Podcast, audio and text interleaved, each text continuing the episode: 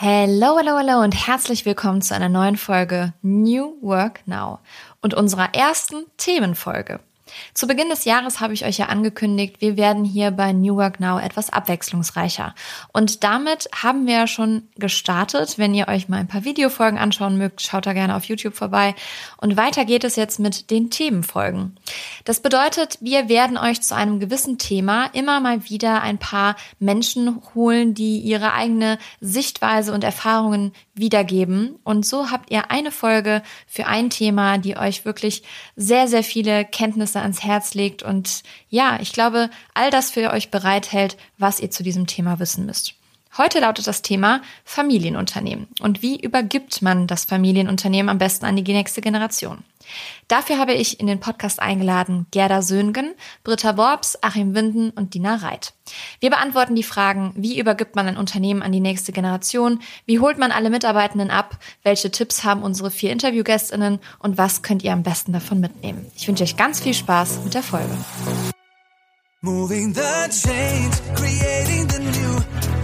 Together we are building unity. Energiegeladene Interviews, spannende Brancheninsights und alles, was du zu New Work wissen musst. Der Business Podcast mit Kira Marie Kremer. Bevor wir in die Beantwortung der Fragen gehen, möchte ich euch die vier natürlich aber auch einmal vorstellen. Gerda Söhngen ist Managing Director und Geschäftsführerin der Keil Befestigungstechnik GmbH mit aktuell 30 Mitarbeitenden. Seit 2019 leitet sie die Firma ihrer Eltern mit Sparingspartner Christian Schmidt. Britta Borbs ist Geschäftsführerin der AAC Kabelbearbeitungssysteme GmbH und hat die Firma ihres Vaters im Jahr 2020 übernommen mit aktuell 14 Mitarbeitenden. Achim Winden ist Geschäftsführer der Günther Winden Fliesenfachgeschäft GmbH und hat das Unternehmen meiner Großeltern, ja, ist mein Onkel, 1995 übernommen und beschäftigt aktuell sechs Mitarbeitende. Es war ja klar, wenn ich jemanden in meiner Familie habe, dann lernt ihr den oder die natürlich auch im Podcast kennen, wenn es thematisch passt. Und abschließend Dina Reit. Sie ist Geschäftsführerin der SK Laser GmbH und übernahm die Firma ihres Vaters im Jahr 2022. Aktuell haben sie 20 Mitarbeitende und ihr kennt sie bereits aus einer der letzten Folgen, in der sie ausführlich berichtet. Also falls ihr die Folge noch nicht kennt, sie ist in den Show Notes verlinkt und ihr könnt euch sie auch natürlich sehr, sehr gerne anhören, auch zu dem Thema. Ich wollte zum Start von den Vieren wissen, wie sie sich auf die Nachfolge vorbereitet haben.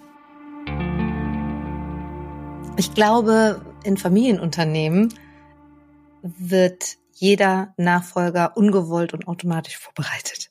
Also du wächst ja auf. Also ich bin jetzt mit zwei Geschäftsführern aufgewachsen, Mutter und Vater, beide, jeder für sich komplett anders. Und es ist unvermeidbar, dass du einfach ganz andere Einblicke kriegst. Du wirst ja quasi gezwungen, das, das Unternehmertum zu konsumieren und das merkt man gar nicht. Also ich glaube, das ist schon mal ein ganz großer Bestandteil der Nachfolge, was ich aber auch erst jetzt über die letzten Jahre bemerkt habe, das ist Gerda. Als gelernte Betriebswirtin hat sie als Assistentin der Geschäftsleitung bei der Kai Befestigungstechnik GmbH angefangen. Daraufhin hat sie das Familienunternehmen übernommen, jedoch gekündigt und sich im Jahr 2019 dann doch wieder für die Geschäftsführung mit einem externen Nachfolger entschieden. Hören wir doch, wie Gerda sich darauf vorbereitet hat. Für mich war es wichtig, das Erkennen meiner Grundbedürfnisse. Also ich habe als erstes, der erste Anlauf der Nachfolge, da habe ich versucht, lediglich Erwartungen zu erfüllen und habe mich nicht darauf konzentriert, was ich aber für mich brauche. Das heißt, meine Grundbedürfnisse, die habe ich dann erst danach herausgefunden, so wirklich. Dass sie mir gefehlt haben beim ersten Mal, das habe ich schnell verstanden, deswegen habe ich gekündigt und bin wieder gegangen. Aber als ich mich selbstständig gemacht habe, habe ich das erstmal für mich erkannt und definiert und diese Bedürfnisse wirklich mal herausgestellt, damit ich so von, vom Bittsteller auch überhaupt zum Forderer wurde. Und ich glaube, das braucht es in jeder Nachfolge, dass du halt nicht mehr sagst, bitte, bitte darf ich auch, sondern dass du für dich erstmal definierst, was brauchst du, was sind meine, meine, meine Base, was ist die Voraussetzung für all das? Und dann kannst du mit der Forderung für deine Basis in die Nachfolge überhaupt erstmal in, die, in die Diskussion gehen. Britta habe ich im letztes Jahr bei einem meiner LinkedIn-Trainings kennengelernt und ich wollte sie unbedingt bei dieser Folge dabei haben.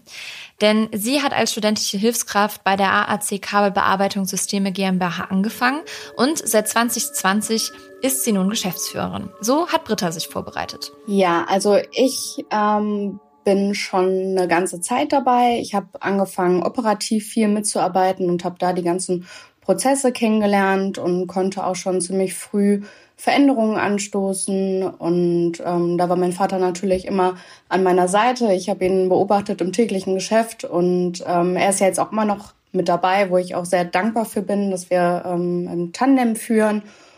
Und so bereiten wir uns jetzt Stück für Stück darauf vor, dass ich irgendwann das Unternehmen ganz übernehme.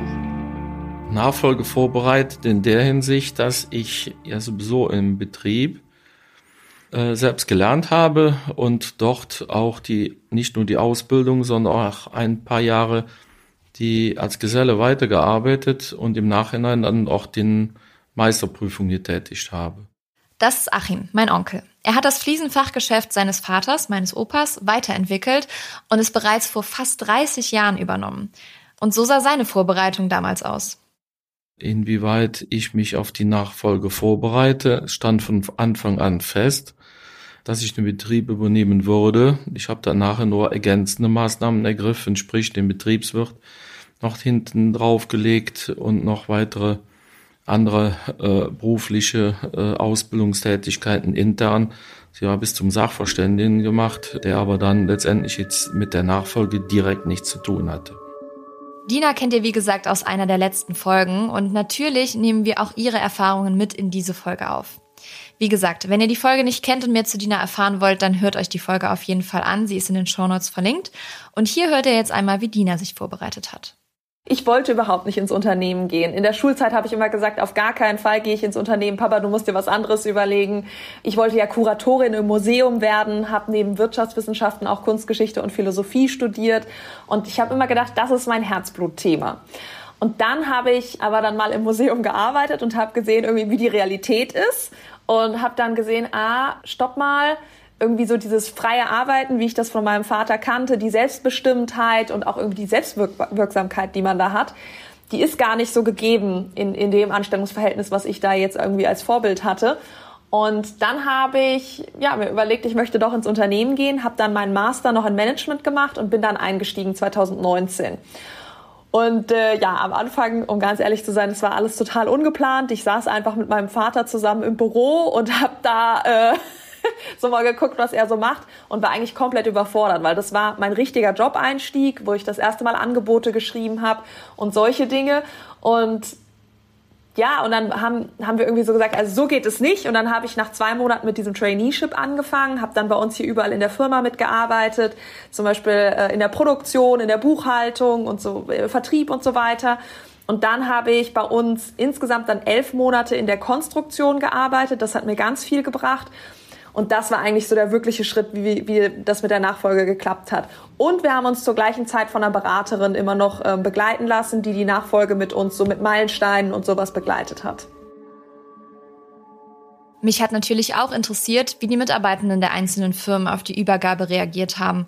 Und ich war wirklich überrascht von den Antworten der Firmen, denn alle haben kaum bis keine negativen Erfahrungen bei der Übergabe gemacht. Aber hört selbst. Einen Einblick geben euch Britta und Achim sehr gut. Also ähm, die meisten sind noch jünger als mein Vater. Deshalb war da natürlich auch die Frage, was die machen würden, wenn er dann irgendwann sagt, er gibt das Unternehmen ab. Deshalb waren sie froh, dass es auch in der Familie bleibt. Die meisten, die kenne ich auch schon ganz klassisch, seit ich ein ähm, Kind bin. Und die haben auch im Großen und Ganzen alle Veränderungen, die ich so angestoßen habe, ähm, sehr gut mitgemacht und haben mich da auch immer unterstützt. War von vornherein schnell klar und auch bewusst. Äh, viele Mitarbeiter äh, oder auch ältere Mitarbeiter, die mein Vater in den Betrieb eingeführt oder mitgebracht hatte, die sind auch da geblieben. Ein Mitarbeiter, der hatte auch währenddessen ich in der Ausbildung und äh, auch später als Geselle tätig war, die Meisterprüfung getätigt, hatte dann noch zwei, drei Jahre bei uns gearbeitet wie ich zur Meisterschule ging, hat er sich dann aufgrund der Situation, dass ich den Betrieb äh, danach äh, führen soll, äh, hat er gekündigt und noch einen älteren Mitarbeiter mitgenommen. Aber die anderen ähm, sind da geblieben und haben mich dann auch bei der Übernahme unterstützt. Die Übergabe eines Familienunternehmens gelingt nicht ohne das Bewältigen von Herausforderungen. Das weiß auch Gerda. Ich denke, die erste Herausforderung war, dass ich erkennen musste, dass ich nicht alles selber können muss. und nicht alles wissen muss. Also das habe ich beim ersten Anlauf versucht. Ich meinte immer, oh Gott, ich soll irgendwann hier ne, die Geschäftsführerin werden. Ich muss jetzt so tun, als wüsste ich, wovon hier alle reden oder ähm, ich muss das wissen, was der gerade meint. Und das habe ich begriffen und das hat für, war für mich ein Riesenhebel, wo ich das erkannt habe und das auch zu schätzen gewusst habe und gesagt habe, so Leute, ich habe keine Ahnung, wovon ihr redet, kann mir mal einer übersetzen. Und wenn du so ehrlich bist, merkst du auch erstmal, wie die Leute dir damit entgegenkommen und wie sehr die sich darüber freuen. Endlich nochmal einfache Fragen. Das habe ich auch in der ganzen Branche durchgezogen, auf Reisen, dass ich immer wie ein Idiot gefragt habe, verstehe ich nicht, wo kommt jetzt welches Teil rein und für was ist das jetzt genau? Ja, und das hat super funktioniert. Und ich glaube aber auch, der andere Punkt, der für mich zum Beispiel ganz neu war, den ich wo ich gedacht habe, das wird ja kein Problem, war die Kombination aus Tandem und Unternehmerfamilie. Also ich meine jetzt wirklich die Familie, meine Eltern, äh, meine Schwester, die, die wirklich an dem Unternehmen auch beteiligt sind, weil es gibt meines Erachtens nach immer verschiedene Prioritäten und es gibt Situationen, in denen ich die Mitarbeiter und Kollegen vor meiner Unternehmerfamilie sehe und stelle. Und es gibt auch Situationen, in denen ich meine Familie, Unternehmerfamilie vor das Unternehmen stelle. Und ja, diese Prioritäten, die werden dann je nach Seite, ne, werden die nicht so ganz nachvollzogen, weil man mal denkt, ja, wieso? Aber wir sind doch die Firma. Es geht doch in erster Linie um die Firma. Und dann, ja, aber wir sind doch die Familie. Es geht doch in erster Linie um die Familie. Und da steht man doch oft zwischen den Stühlen, gerade wenn das Tandem natürlich mit einem externen ist. Das habe ich gemerkt als ähm, eine Sache, wo ich einfach lernen musste, anders zu kommunizieren. Und dann habe ich auch für mich gesagt, okay, es gibt für mich die einzige Priorität, in jedem Konzept, die ich immer nach vorne stelle, und die ist mein Mann und unsere Tochter und ich. Und diese, also wir drei, wir müssen mit allem anderen zufrieden sein und dann kann es funktionieren. Das war dann für mich irgendwann, wo ich das definiert habe. Und die anderen Parteien, da ist es halt mal so und mal so. Und auch Dina begegneten Herausforderungen ich sag immer, ich hatte solche Mauern im Kopf und ich glaube, dass ich auch diejenige war, die die größten Mauern im Kopf hatte. Ähm, ich konnte mir irgendwie gar nicht vorstellen, wie ich dann Geschäftsführerin und dann auch noch von so einem technischen Unternehmen werden soll. Puh, das war schon wirklich ein, hart, eine, ein hartes Stück, Stück für mich. Aber jemand, der von Anfang an an mich geglaubt hat, war mein Vater und die Mitarbeitenden, um ehrlich zu sein, auch. Also ich kannte die meisten ja schon und ich glaube, die meisten waren auch ganz froh. Die haben ja gesehen, okay, der Herr Kolbach wird irgendwie immer älter. Was passiert denn jetzt? Ja. Ähm, und ich glaube, die meisten waren dann schon froh, dass sie gesehen haben, okay, es gibt einen Zukunftsplan und es gibt eine Sicherheit, irgendwie, das wird weitergeführt hier. Und dieses Traineeship, was ich gemacht habe, das war ja so, dass ich wirklich mit jedem zusammengearbeitet habe. Also ich habe mir von denen den Job erklären lassen. Ich habe mir da sehr viel Zeit auch genommen. Ich habe dann so eine Woche vielleicht äh, mit den Leuten wirklich zusammen, also jeweils mit den Leuten zusammengearbeitet, manchmal auch länger natürlich. Und ähm, habe dann einfach mir das erklären lassen. Zum Beispiel, wie sägt man ein Profil und äh, wie schraubt man Profile zusammen? Hatte ich ja keine Ahnung von. Dann haben die mir das gezeigt und dann habe ich eben selber kleine Projekte übernommen, also selbst mal eine Maschine aufgebaut. Und das hat mir sehr, sehr viel gebracht und das hat auch im Verhältnis zu den Leuten ganz viel gebracht, weil wir sind uns da auf Augenhöhe ähm, begegnet.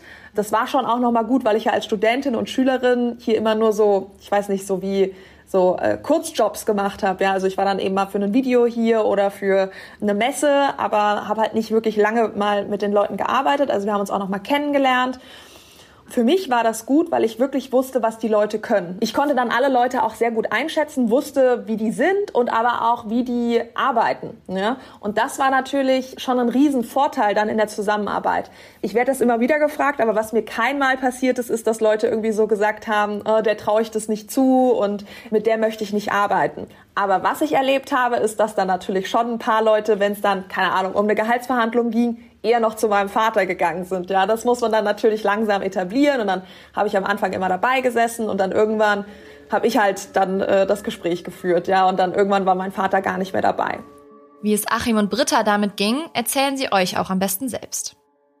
Die Herausforderungen ähm, nachher im beruflichen Werdegang hatte ich ja auch eingangs schon erwähnt, habe ich dadurch letztendlich früh mitnehmen können, indem ich meine äh, Ausbildung auch von vornherein direkt verkürzt habe ein Jahr.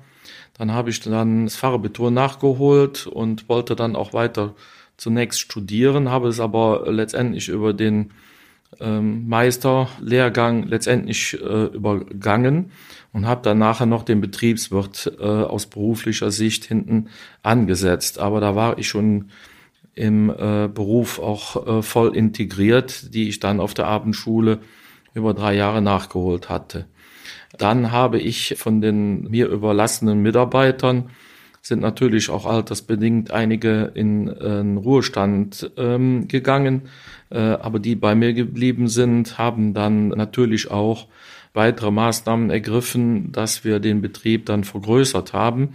Wir haben noch fremde Mitarbeiter dazu äh, werben können, die auch dann lang, langjährig bei uns äh, tätig waren, aber auf der anderen Seite äh, auch den Betrieb dadurch äh, durch ein anderes Spektrum erweitert und auch in den Auftragsgrößen äh, konnten wir diese dann äh, letztendlich äh, dann auch besser und äh, schneller umsetzen. Ja, auf jeden Fall. Also einmal gegenüber Kunden und Lieferanten natürlich, dass man als junge Frau ohne technischen Hintergrund das Unternehmen irgendwann übernehmen sollte. Da hat man hier und da ähm, immer mal wieder Herausforderungen, dass man einfach nicht ernst genommen wird und dass das einem auch ganz offen gespiegelt wird, dass ähm, man jetzt hier gerade keine Lust hat, ähm, mit einer Frau äh, in dem Alter zu reden. Aber auch intern, wenn man ähm, unterschiedlicher Meinung war, also gerade mit meinem Vater, dass man sich da durchsetzt und da sagt, ähm, das machen wir jetzt so, weil es ist gut. Ja, da diese ganzen Ansichten unter einen Hut zu bringen, ist manchmal nicht so ganz leicht. Ja, dann natürlich die ganzen Krisen, die wir hatten, Corona jetzt gerade, sind die Wirtschaftsaussichten ja auch nicht so rosig, dass man auf ungewisse Zeiten zukommt, wo man die Gedanken dann auch mit nach Hause nimmt und auch äh, nachts sich dann da Gedanken drüber macht. Das kommt auch immer wieder vor.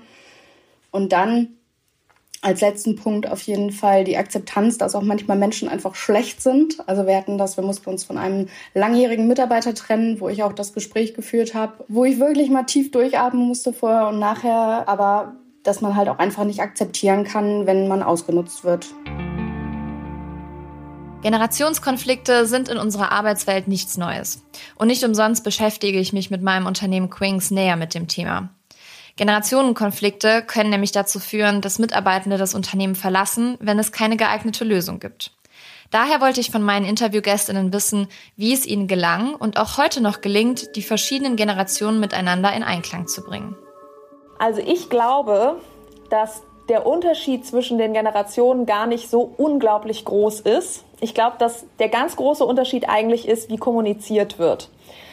Also äh, zum Beispiel wird ja oft gesagt, ah, die Generation Z, die hat so, ähm, keine Ahnung, die, die ist nicht so leistungswillig und die haben, keine Ahnung, irgendwie immer was, was sie anderes noch machen wollen und äh, was ihnen alles noch wichtig ist und, und, und. Und ich glaube, wenn wir mal ganz ehrlich sind, ist das bei den anderen Generationen schon genauso. Also die haben auch ihre, also ich will jetzt nicht Work-Life-Balance sagen, weil das schon so ein bisschen abgedroschen klingt, aber die haben ihre Familie, die ihnen wichtig ist, die haben ihre Gesundheit, die ihnen wichtig ist. Ich glaube, das ist etwas, was im Menschen drin ist und das sind Bedürfnisse, die wir auch alle kennen. Ja? Ich glaube, was aber anders ist, ist, wenn ich zum Beispiel ein Bewerbungsgespräch führe mit jemandem, der zum Beispiel aus der Boomer-Generation kommt, der also einfach ein bisschen älter schon ist, dann würde der diese Sachen nicht so sagen. Der bringt die nicht sofort auf den Tisch und sagt, okay, und das ist mir wichtig und das ist mir wichtig und das ist mir wichtig. Den Menschen ist es aber trotzdem wichtig. Ja? Also wenn hier jemand ist, der Kinder hat, natürlich will der, wenn, keine Ahnung, sein Sohn äh, einen Geburtstag feiert, will der trotzdem früher nach Hause gehen, um dann äh, mit dem feiern zu können. Also das ist ja ganz normal, das ist einfach menschlich. Und die Generation Z ist aber so, also das ist auf jeden Fall nach meiner Erfahrung so, die bringen das eben im ersten Bewerbungsgespräch schon direkt auf den Tisch, ja. Und das führt mitunter dazu, dass die Leute dann sagen, boah, also was ist denn da los? Der will ja gar nicht arbeiten, ja. Und ähm, das ist aber eigentlich diese grundmenschlichen Bedürfnisse sind und diese Generation, das sage ich mal, einfach mehr gelernt hat, darüber zu reden, weil zum Beispiel im Social Media Bereich auch mehr darüber geredet wird und ähm, zum Beispiel Leute gehen auch viel offener mit Krankheiten um, ist mir aufgefallen. Also Leute sagen mir mitunter im ersten Bewerbungsgespräch schon Dinge, die vielleicht auch gar nicht so so eine große Einschränkung sind, aber trotzdem sagen die mir das sofort, ja. Ähm, und und das ist einfach ein Unterschied. Ja? Und jemand aus der Generation von meinem Vater, der würde vielleicht sagen, boah, sowas kann ich doch nicht im ersten Gespräch äh, sagen. Ich mache mich ja uneinstellbar. Ja? Und ich glaube, das ist auch eine Frage der Führungskraft, da dann einmal natürlich ähm, das auch einzuordnen. Ja, also heißt das jetzt, dass die Person vollkommen leistungsunfähig ist? Wahrscheinlich eher nicht. Ja, vielleicht passiert das auch in dem Kopf von der Person gerade, dass die denkt, oh mein Gott, wegen dieser Krankheit kann ich quasi gar nicht arbeiten. Habe ich auch schon erlebt. Ja, ähm, war im Endeffekt gar nicht so. Aber ähm, es bedeutet auch für die Führungskraft auch ganz klar und ehrlich zu kommunizieren, was ist eigentlich hier möglich bei uns im Unternehmen und was ist auch vielleicht nicht möglich. Ne? Also wenn ich jetzt jemanden zum Beispiel für den Service suche, dann geht es leider nicht, dass jemand sagt, hier, ähm, ich brauche einen Job mit super viel Flexibilität und wenn ich halt irgendwie die und die Einschränkung habe, dann ähm, kann ich nicht zum Kunden fahren oder sowas. Also wenn das Teil des Jobs ist, dann ist es einfach so. Beim Service musst du zum Kunden fahren zum Beispiel. Ja. Einfach diese offene Kommunikation auch zurückzugeben, ich glaube, das ist eigentlich das Fairste, was du machen kannst. Bei uns ist es eher, ich habe das Gefühl gemacht, dass die ältere Generation zum Beispiel eher unterstützend ist. So viele Unternehmen oder auch Nachfolger sagen, ja, gerade jetzt bei den Älteren, das kann ich nicht bestätigen. Ich habe das Gefühl, die Älteren, die haben von Anfang an alles unterstützt ähm, und äh, haben konstruktive Kritik gegeben und waren sehr lösungsorientiert. Die Herausforderung bei uns war eher ähm, mit meiner Generation, muss ich sagen. Meine Generation tendiert nicht so schnell zu einer konstruktiven Kritik, äh, Lösungsvorschläge, eher Problemargumentation. Äh, ich glaube, die Idee ist, sich dem bewusst zu machen, dann funktioniert das, denke ich, besser. Die Generation über mir, die Boomer oder auch Generation X, ähm, die will Sicherheit, Leisten und Verantwortung, Karriere, ne, Status. Die Generation unter mir, die Z, die kann auf Sicherheit verzichten, die will Freiheit, Flexibilität und ist auch bereit, dafür weniger zu leisten. Und dann gibt es halt meine Generation, die liegt so in der Mitte und die will eigentlich mh, mm, irgendwo mal Sicherheit, aber auch die Freiheit und die Flexibilität, aber mal auch mehr den Feierinstinkt und mal mehr den Leistungsinstinkt und die Mischung ist so stark und ich glaube, da kann, das kannst du richtig gut nutzen, um halt generationsübergreifend in der Firma auch zu agieren es ist natürlich aber auch mit wieder mit vielen Erwartungshaltungen verknüpft. Ne? Das mal so, mal so. Ich möchte am liebsten beides. Und ähm, ja, ich glaube, da kann ich versuchen, mit meiner Generation, die sich sowohl als auch mit beiden beiden Richtungen, sage ich mal, auskennt oder beides auch möchte und sich wünscht, dass man die oft verknüpfend dazwischen stellt. Aber meine Erfahrung ist auch wirklich, dass die Boomer gerade, die jetzt ne, auch so in, ins Rentenalter kommen, die finden das immer noch interessant und unsere zumindest sind auch voll bereit, sich mit dem jüngeren Publikum in der Firma auseinanderzusetzen. Mit einer Übergabe eines Unternehmens gehen auch oft Veränderungen einher. Intern wird etwas verändert, aber auch extern ergeben sich Neuerungen.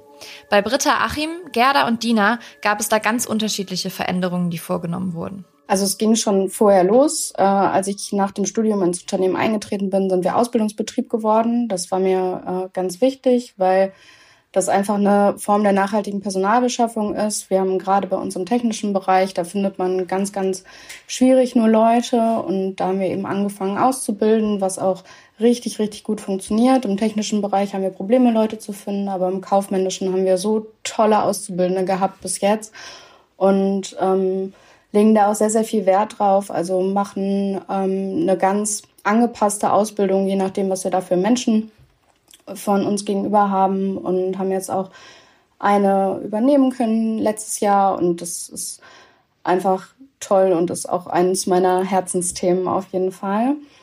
Dann haben wir hier viel umgebaut, dass die Prozesse reibungsloser laufen. Wir haben das Lager an eine andere Stelle gepackt zum Beispiel oder auch Einführung von Tools beim Versand, dass alles ein bisschen digitaler läuft auch die Einführung unseres Wikis, wo wir gerade dran arbeiten. Dann haben wir eine veränderte Kommunikationskultur. Wir machen regelmäßig Meetings. Dann ein weiter großer Punkt, äh, den ich auch letztes Jahr angestoßen habe, sind Mitarbeiterbefragungen. Also das machen wir jetzt quartalsweise. Wir haben so ein ähm, HR-Tool, wo man das drüber abbilden kann. Und das klappt ganz gut. Das ist anonym, aber wir reden dann nachher nochmal drüber im ähm, großen Kreis, haben da jetzt auch schon einige Sachen, die sich die Mitarbeitenden gewünscht haben, umgesetzt. Und das ist halt ähm, super, wenn da ähm, was bei rauskommt, was man dann nachher äh, verwerten kann. Und ähm, ja, dann haben wir uns dieses Jahr noch zertifizieren lassen, unsere Unternehmenskultur. Ähm, unter die Lupe nehmen lassen von der IHK. Und äh, ja, das hat auch super viel Spaß gemacht, dass die Mitarbeitenden da auch alle mitgezogen haben. Dieser Podcast wird von Werbung finanziert und treue New Work Now HörerInnen kennen unseren heutigen Werbepartner bereits. Es ist Open Up. Und ihr wisst, dass mir mentale Gesundheit sehr am Herzen liegt und natürlich auch die Förderung mentaler Gesundheit am Arbeitsplatz. Und Open Up begleitet mich schon länger und viele von euch kennen Open Up schon. Doch für diejenigen, die es noch nicht kennen, hier einmal eine Info. Zwei Drittel aller Arbeitnehmenden wissen nicht, an wen sie sich mit mentalen Herausforderungen wenden können. Und das, obwohl 30 Prozent aller Fehlzeiten mit dem mentalen Wohlbefinden zusammenhängen. Und hier kommt jetzt Open Up ins Spiel. Denn Open Up ist die 360-Grad-Lösung für das mentale Wohlbefinden. Und hiermit bieten schon mehr als 1500 Unternehmen ihren Mitarbeitenden die Möglichkeit, ihre Widerstandsfähigkeit zu stärken, Stress abzubauen und ihr volles Potenzial auszuschöpfen. Von Einzel- und Gruppensitzungen mit PsychologInnen bis hin zu Check-ins und selbstgesteuertem Lernen. Mit Open Up bietet ihr eurem Team die Unterstützung, die es verdient, jederzeit und überall verfügbar. Und wenn ihr jetzt eure Mitarbeitenden dabei unterstützen wollt, an ihrem Wohlbefinden zu arbeiten, produktiver zu sein und weniger Fehlzeiten zu haben, dann geht auf openup.de slash Unternehmen und erfahrt, wie OpenUp eure Organisation unterstützen kann. Und da haben wir jetzt auch so ein paar Verbesserungsprojekte angestoßen. Wir hatten in der Hinsicht ähm, zunächst den Betrieb ähm, aus dem elterlichen ähm, Haus im Keller, ähm, die ein kleines Büro hatten, wo sich dann alles in der Waschküche äh, beziehungsweise auch in der Küche äh, äh abgespielt hatte, äh, umsetzen können. Dadurch, dass ich neu gebaut habe, dort auch größere Räumlichkeiten für Büros geschaffen hatte, um dann aus diesen in Anführungsstrichen Kellerkindern rauszukommen, der aber den Betrieb dann auch 25 Jahre letztendlich da gut gemeistert und geführt worden ist, aber äh, die Betriebsgröße es nachher nicht mehr hergab. Und äh, aus sechs Mitarbeitern, die mein Vater mir äh, seinerzeit dann übergeben hatte, wurden nachher ruckzuck 18, 20 Leute. Und da waren die Räumlichkeiten natürlich viel zu klein sowie auch die Aufträge ähm, mussten entsprechende Anschaffungen getätigt werden von Fahrzeugen äh, an äh, LKWs oder auch an äh, Zusatzgeräten, die benötigt worden sind. Und im Nachhinein hat man dann noch, um den Betrieb auch zu vergrößern, äh, eine kleine Ausstellung ähm, von rund 100 äh, Quadratmetern neu gebaut, um auch den Wünschen der Kunden nicht nur äh, an die großen ansässigen Baumärkte oder äh, Ausbauhäuser zu verlieren, sondern diese dann in einigen Räumen bedienen und die Kundschaft dort auch fangen und halten zu können. Natürlich die Generation PCs äh, wurde mir anheimgelegt. Mein Vater hatte zunächst alles mit der Schreibmaschine schreiben müssen und es gab natürlich dann auch Schwierigkeiten bezüglich der Umsetzung, weil es dann äh, die VOB oder auch die äh, äh, betrieblichen und auch behördlichen äh, Belange wie in der heutigen Zeit hier man auch ähm, jetzt auch mitbekommen, die wurden ja dann auch immer größer, so dass auch hier äh, und wo mehr Bedarf bestand und ähm, dadurch auch ähm, natürlich äh, Personal für den Innendienst äh, gesucht und gebraucht und auch angestellt worden war. Zunächst ähm, hatte mein Vater einen kleinen LKW als Kipper auf eine Ladefläche. Äh, da fuhr er dann die Baustellen ab. Vorher war es auch ein bisschen einfacher von der Umsetzung. Dann brauchte man nur Fliesen, die dann von den Lieferanten, teilweise auch aus dem eigenen Lager, dann Zement, äh, äh, Sand äh, und entsprechend dann noch Streckmetall, Schnellbinder und was Fugmaterial äh, benutzt worden war, äh, aber nachher durch die äh, baulichen äh, Vorgaben und Änderungen in der, ähm, der einzelnen DIN-Normen beziehungsweise auch äh, das Bauen in einer anderen Form durch die erhöhten Anforderungen mit Trittschall und Wärmedämmung und so weiter und so fort kam man mit der herkömmlichen Ausführungsweise nicht mehr zurecht und dann kam der äh, Dünnbettkleber mit den entsprechenden Zusatzmitteln wie Abdichtungen, äh, Dämmmaterialien für unterm Estrich, Fußboden, Heizungsmaterial und so weiter und so fort, was heute quasi Standard in jeder neu gebauten Wohnung ist. Äh, das kam ja dann übergreifend in meine Tätigkeit äh, in den ersten Geschäftsjahren auf. Und ähm, dadurch waren natürlich die Fahrzeuge, nur äh, die man dann zur Verfügung hatte, sehr, sehr wenig.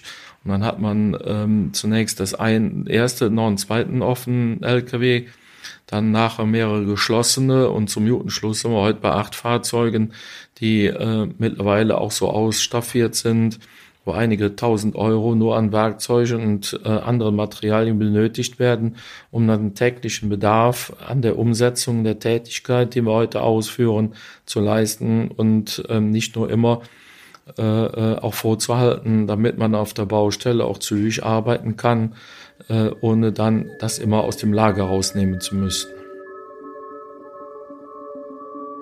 Ja, also mein Vater, ich glaube, der hat das erstmal, also grundsätzlich, ich finde es ganz toll, wie er es gemacht hat, aber er ist ein typischer Gründer. Und Gründer heißt oft, dass du alle Fäden in der Hand hältst. Logischerweise, weil er hat ja angefangen, da war er erstmal hier ganz alleine, One-Man-Show und musste alles selber machen. Also die Buchhaltung, den Vertrieb ähm, und hinterher vielleicht noch die Auslieferung zum Kunden so.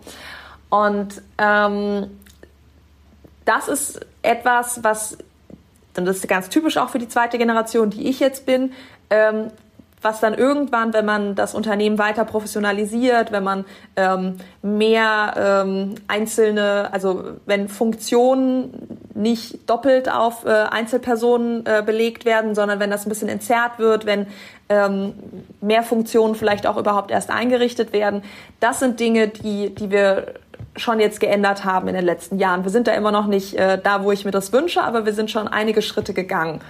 Und ähm, ich glaube, am krassesten war das bei uns, also zum Beispiel die Produktion, weil das nicht so ein Thema war, wo mein Vater extrem äh, stark involviert war. Da war das eh schon, da sind wir einige Schritte äh, schon gegangen. Aber ähm, ein sehr krasses Thema war bei uns der Vertrieb. Also der Vertrieb hing zu allergrößten Teilen an meinem Vater. Und äh, mein Vater liebt auch den Vertrieb, der kann das sehr, sehr gut. Und äh, was der hier geleistet hat in diesem Unternehmen, ist unglaublich. Also ich glaube, alle Vertriebler, wenn die seine Zahlen sich angucken würden, würden wirklich so mit den Ohren schlackern. Das ist wirklich krass. Ähm, aber das ist natürlich nicht so nachhaltig. Ja? Also erstmal, wenn mein Vater aus dem Unternehmen rausgeht. Plus, ähm, ich habe also ich glaube, auch im Vertrieb ist es schon auch wichtig, dass nicht nur alles auf eine Person konzentriert ist. Und ähm, genau, und dann haben wir eben überlegt und ich habe dann gesagt, du, wir müssen jetzt mal einen Vertriebler einstellen und mein Vater hatte halt ganz viele Argumente, warum das nicht möglich ist. Ja? also ähm, von äh, viel zu teuer und das braucht so lange, bis der eingearbeitet ist und äh, er hätte das schon mal probiert und hinterher wäre das ein Servicetechniker geworden und und also ganz viele Sachen, warum das halt alles nicht geht. Ja? Und ähm, dann auch natürlich jemand zu finden, mit dem er dann wiederum zufrieden war. Ja, also diesen ersten Vertriebler einzustellen, das war wirklich nicht einfach für uns. Und ähm, wir haben das äh, geschafft und äh, mein Vater ist diesen Schritt mitgegangen, weil er gesagt hat, Dina, du bist die Zukunft und wenn du das so siehst, dann müssen wir das jetzt so machen. Und ähm, ich bin sehr happy, dass das so geklappt hat alles. Was er immer noch macht, ist der Vertrieb im Ausland. Ähm, und er ist da auch total happy, das jetzt zu tun. Ähm, aber das war so ein Beispiel, was wir zum Beispiel hier ganz drastisch geändert haben. Ne? Ähm, keine Ahnung, was gibt's noch? Ich meine, klar, ich habe, ich, ich duze alle, mein Vater sieht alle, also solche klassischen Themen. Ähm, mein Vater hat ganz viel auf Messen gesetzt. Ähm, wir waren 2019, das war ja mein erstes Jahr hier, noch auf 19 Messen als Aussteller. Das ist richtig viel. Ja, das ist echt krass. Und mein Vater war übrigens auf den meisten der Messen natürlich auch selber unterwegs. Ähm, und das war immer so ein Thema, wo ich gedacht habe, okay, das müssen wir echt ändern. Und wir haben natürlich ganz viel jetzt im Online-Bereich, was wir machen. Und dieses Jahr gehen wir zum Beispiel auf vier Messen. Letztes Jahr waren wir auch auf vier Messen. Das ist, denke ich, eine Größe, die man ganz gut so handeln kann.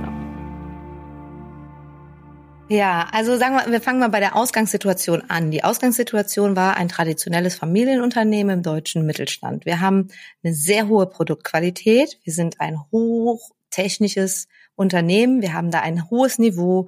Wir haben ein hohes Niveau an Know-how. Wir sind strukturiert, organisiert, wir produzieren, wir sind zuverlässig, geradlinig gestanden, ne? in, in der Branche eine Riesenmarke. Also jeder in der Branche kannte und kennt die Marke Keil.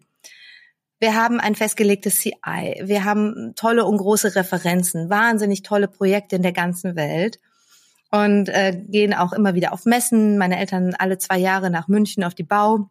Und da auch wieder, ne, Technik, Tradition, Qualität, Know-how. Das wurde gezeigt. Fundament 1A, eine super Produktion, IT ist auch vernünftig aufgestellt. Und das waren so diese, auf dieser Basis waren so diese zwei Säulen, die Qualität und das Wissen, die, das Know-how. Und das war quasi alles, um das Dach der Firma zu halten. Ja, und als Christian und ich dann ähm, angefangen haben, haben wir halt beschlossen, dies noch weiter nach außen zu kommunizieren. Wir haben, äh, sind eine Marke des Jahrhunderts geworden weil wir gesehen haben, dass wir halt schon so lange eine Marke sind. Und wir haben das einfach mal auch ähm, ja den Preis dafür abgeholt und das mal kommuniziert. Wir haben gesehen, hey, wir sind schon seit 30 Jahren befestigen wir Fassaden auf der ganzen Welt und haben dazu einen wahnsinnig ähm, ja sehr gut viral gehenden Film gemacht mit unseren eigenen Leuten, den wir gepusht haben, wo wir gesagt haben, wir feiern 30 Jahre Keil. Und der wird heute noch gerne geguckt und ist super unterhaltsam. Und dann haben wir hm, in dem Zuge festgestellt, okay, eigentlich haben wir nicht nur noch Produktqualität und Know-how, sondern wir müssten es eigentlich erweitern. Wir haben jetzt auch die Keiler-Mentalität. Das sind wir und das, was, was wir hier drin leben. Es wurde alles bunter und frischer und jünger, weil natürlich auch viele in Rente gegangen sind durch die Übergabe. Ähm, da war eine ganze Generation, die halt im, im gleichen Zeitalter war. Und äh, ja, und Bindeglied der Branche, weil wir gesagt haben, wir verbinden mit unserem Produkt nicht nur physisch an der Fassade, sondern auch psychisch innerhalb der Branche. Und da haben wir viel veranstaltet. Also so wenn ich sagen würde, wenn ich das jetzt mal dazu ordnen würde, was wir alles getan haben, ist das zum einen bei der Keiler-Mentalität. Es ist bunter geworden. Bei uns gibt's eine pinke Theke mit einer Diskokugel, Kicker, einen Kickertisch, die Dartscheibe. Ähm, ja, wir schulen uns untereinander. Wir machen Feedbackgespräche jedes Jahr. Wir machen Personalgespräche jedes Jahr. Es gibt unsere Maschinen haben Namen und Bilder mit also mit Comics drauf für ihre Gesichter. Ähm, wir haben Bingo. Wir haben eine Kinderecke. Wir haben Team-Updates. Die machen wir jedes Quartal. Kreative Weihnachtsfeiern. Also wir machen da ganz viel halt, um einfach die Mentalität im Unternehmen zu pflegen bei dem Bindeglied der Branche, was kam dazu? Wir haben den Raum verändert. Wir haben, ähm, wir gehen nicht essen, wir laden hier ein. Das heißt, wir haben auch eine Dachterrasse mit einem Grill. Hier wird immer gegessen, zusammengefunden. Wir haben ja auch eine kleine Nintendo-Nonne alte hier. Und zwischenzeitlich hatten wir einen Plattenspieler. Also wir wollen es halt wohnlich machen und schön und unsere Partner wie Gäste zu Hause begrüßen. Wir machen Schulungen zusammen mit den Partnern. Die sind, da sind meistens wir die Initiatoren. Und ähm, wir haben unsere Reiseaktivität verdreifacht. So, und jetzt haben wir immer noch natürlich auch die Produktqualität, Service und Know-how. Das haben wir auch weiterhin unterstützt. Also wir haben den Maschinenpark erweitert und modernisiert, Zulassungen erweitert, ganz wichtig für uns. Und äh, ja, wie gesagt, die Schulungen mit den Partnern, das natürlich ganz viel zum Thema Know-how. Und der größte Punkt bei uns auch Social Media. Wir haben im LinkedIn ganz krass angefangen, äh, so wie auch bei Instagram, das zu kommunizieren. Christian und ich kommunizieren zum Beispiel das Thema Tandem, Nachfolge und das Thema Wandel ganz groß, weil das sind unsere, unsere Kernthemen. Ähm, und dann natürlich auch, wenn wir auf Reisen sind, dass wir ganz viel zeigen, wo sind wir unterwegs, mit wem sind wir unterwegs, wieder Thema Bindeglied der Branche. Aber wir haben auch viele Leute bei uns, die kommunizieren dann, die anderen sollen. Aber das würde mir doch keiner abnehmen. Wenn ich dir jetzt was erzähle über die neueste technische Zulassung, wirst du mir das nicht glauben, weil ich selber keine Ahnung davon habe. Also haben wir den Experten dafür, der das im Social Media kommuniziert und ich werde das kommentieren. Und so haben wir das wirklich ähm, unsere Social Media Strategie komplett neu aufgebaut. Und dann haben wir einen Markenworkshop gemacht. Wir haben wirklich definiert, wie wollen wir sein, wenn wir die zwei ursprünglichen Säulen behalten wollen und zwei ergänzen. Und dann haben wir gesagt, okay, wir wollen bunt, klar und schrill sein, aber nicht billig. Wir wollen laut, aber nicht brüllend sein, überraschend, aber nicht überfordernd, wertig und ausgewogen und jung. Wir wollen aber trotzdem erwachsen sein, geradlinig, ähm, aber nicht stromlinienförmig. Und ja, so haben wir das alles äh, durchgespielt, uns eine Tonalität aufgebaut, wo wir das auch alles wiedergespiegelt haben.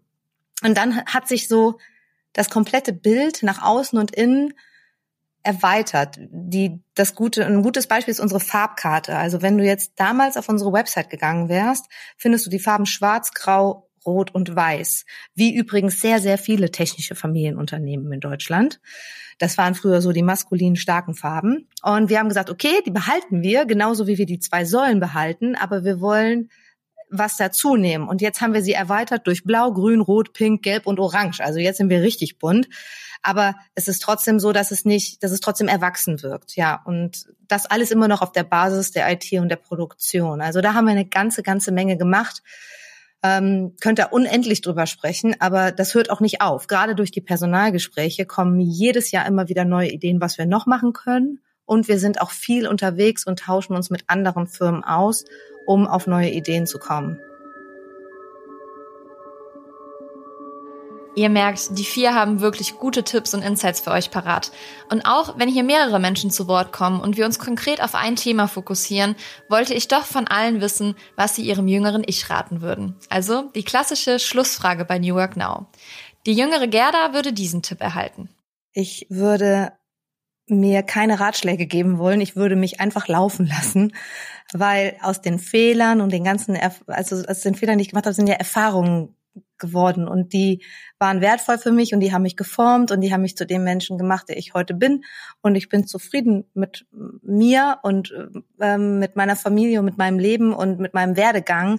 Und ich hätte viel zu viel Angst, dass ich da eingreifen würde und nachher sich nicht das daraus entwickelt, was es heute ist. Und deswegen würde ich äh, vielleicht so ein anonymes Schulterklopfen machen, du wirst es überleben. Dieser Rat würde an die jüngere Britta gehen. Also auf jeden Fall, dass man an seiner Kommunikationsart arbeiten muss, dass man äh, sich da auch selber hinterfragt. Äh, das war auch eine große Herausforderung, äh, fällt mir gerade noch mal auf. Und dann, dass man sich ein Netzwerk aufbaut. Also ich habe es ja dann letztes Jahr auch mit deiner Hilfe ähm, bei LinkedIn ähm, geschafft, da äh, sichtbarer zu werden und habe da auch super viele Leute kennengelernt. Und ich glaube, das hätte so in Zeiten, wo es mal nicht so gut läuft und ähm, wo man ein bisschen frustriert ist von dem ganzen Familienunternehmeralltag, äh, sehr geholfen, dass man ähm, da Ansprache hat und da auch jemanden kennt, der die gleichen Herausforderungen hat. Dina empfiehlt ihrer jüngeren Version Folgendes. Nicht zu sehr verkopft unterwegs zu sein, nicht zu verkrampft unterwegs sein, sondern ähm, das Vertrauen zu haben, dass alles klappt und äh, ja, einfach mal locker dran gehen. Bisschen mehr Leichtigkeit, ja. Da Achim als Nachfolger wohl die meiste Erfahrung gesammelt hat, habe ich ihn nach einem Tipp für alle Menschen gefragt, die gerade das Unternehmen ihrer Familie übernehmen. Ich würde denen raten, entweder die Ausbildung in einem anderen Betrieb oder sogar drei bis vier Jahre als Geselle in einem anderen Betrieb tätig zu werden, um der dort die Erfahrung zu sammeln, wie äh, die fremden Unternehmen letztendlich ihren Betrieb führen, um das dann diese Vorteile oder auch Nachteile in dem Betrieb, äh, den man dann übernehmen möchte, mitzunehmen, um das dann gegebenenfalls auszuschließen oder sie ja noch neu mit umzusetzen. Viele Informationen, viele Sichtweisen und viele Beispiele habt ihr jetzt bekommen, die ich einmal zusammenfassen möchte. Vorbereitung ist das A und O vorher im Unternehmen zu arbeiten, alle Mitarbeitenden kennenzulernen, in die Prozesse reinzuschnuppern, Neugier und Interesse zu zeigen und eventuell sogar Einzelgespräche zu führen. Das habt ihr von den vielen mit auf den Weg bekommen. Die Herausforderungen, die einem begegnen können, wenn man ein Familienunternehmen übernimmt, sind zum Beispiel auch die Mitarbeitenden zu halten bzw. neue zu finden, die Prioritäten zu setzen in einem Familienunternehmen zwischen Unternehmerfamilie und Mitarbeitenden, sich immer weiterzubilden und am Zahn der Zeit zu bleiben, als neue und junge Person eventuell nicht ernst genommen zu werden und auch unterschiedliche Meinungen von Elternteil und der entsprechenden nachfolgenden Person zu managen. Generationenkonflikte lösen die vier mit richtiger Kommunikation, mit dem Wissen darüber, was den Mitarbeitenden wichtig ist und sie sorgen für Interaktion zwischen den Generationen. Veränderungen, dafür haben sie auch ein paar Beispiele genannt. Natürlich ist wichtig zu wissen, es ist je nach Unternehmen und nach Möglichkeiten auch immer unterschiedlich zu betrachten. Sie geben Beispiele wie ein Ausbildungsbetrieb zu werden, die Unternehmensfarben zu ändern, generell Verbesserungsprojekte anzustoßen, das Unternehmen zu vergrößern, mehr Digitalisierung einzuführen, den Vertrieb anzupassen, Weiterbildung für Mitarbeitende bereitzustellen und auch das Branding des kompletten Unternehmens anzupacken. Ja, ihr Lieben, das war die allererste Folge New Work Now Inside. Ich habe es gar nicht gesagt am Anfang, das Format heißt nämlich so. Und heute ging es um Familienunternehmen. Und ich hoffe, ihr habt ganz, ganz viel mitgenommen. Also ich finde, diese vier Personen haben so viel mit auf den Weg gegeben. Natürlich gibt es auch noch ganz viele andere Sichtweisen und noch viel mehr zu lernen. Aber ich finde so kompakt und kurz und knapp auf den Punkt gebracht, dass wir alle was mitnehmen können, hat wirklich sehr, sehr gut funktioniert. Also ich danke wirklich allen nochmal, die dabei waren. Dina, Gerda, Britta, Achim, vielen, vielen Dank. Das hat so viel Spaß gemacht, mit euch zu sprechen. Ich persönlich habe mich auch sehr weitergebildet und freue mich auf das nächste Mal New Work Now Inside. Wenn ihr dafür ja, Vorschläge habt für Personen, die dazukommen sollen oder auch Themen, dann schickt mir die gerne und teilt auch gerne diese Folge und natürlich auch den Podcast. Bitte lasst uns eine Bewertung da. Das gibt uns am meisten Feedback, auch jetzt für das neue Format. Ich freue mich sehr, wenn ihr nächste Woche Dienstag wieder am Start seid und schickt mir doch gerne Feedback bei Instagram, LinkedIn oder auch über die New Work Now E-Mail-Adresse und bin ganz gespannt, was ihr sagt zu diesem Format und freue mich wirklich, dass es so cool geworden ist, wie es in meinem Kopf war. Denn äh, ja, von der Theorie in die Praxis ist ja dann manchmal doch ein bisschen anders. Aber ich freue mich sehr, dass es so cool geworden ist. Und ähm, ja, wünsche euch jetzt einen tollen Tag, eine tolle Woche. Wir hören uns nächste Woche Dienstag wieder.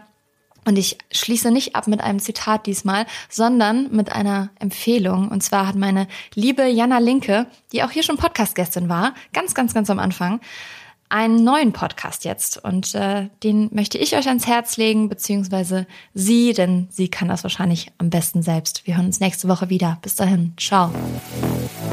Was verbirgt sich hinter der schillernden Fassade der Startup-Szene? Wir wissen es. Bei Startup jetzt ganz ehrlich werfen wir jede Woche einen Blick hinter die Kulissen der Gründerszene und sprechen über Themen, die gerade Schlagzeilen machen. Wir ordnen ein, hacken nach, persönlich ehrlich und mit einem echten Mehrwert. Und ja, dafür sprechen wir mit Persönlichkeiten der Szene, Expertinnen und Experten und geben euch so den absoluten Rundumblick. Gemeinsam tauchen wir tief ein in die Startup-Welt. Unseren Podcast Startup jetzt ganz ehrlich findet ihr auf RTL Plus und überall, wo es Podcasts gibt.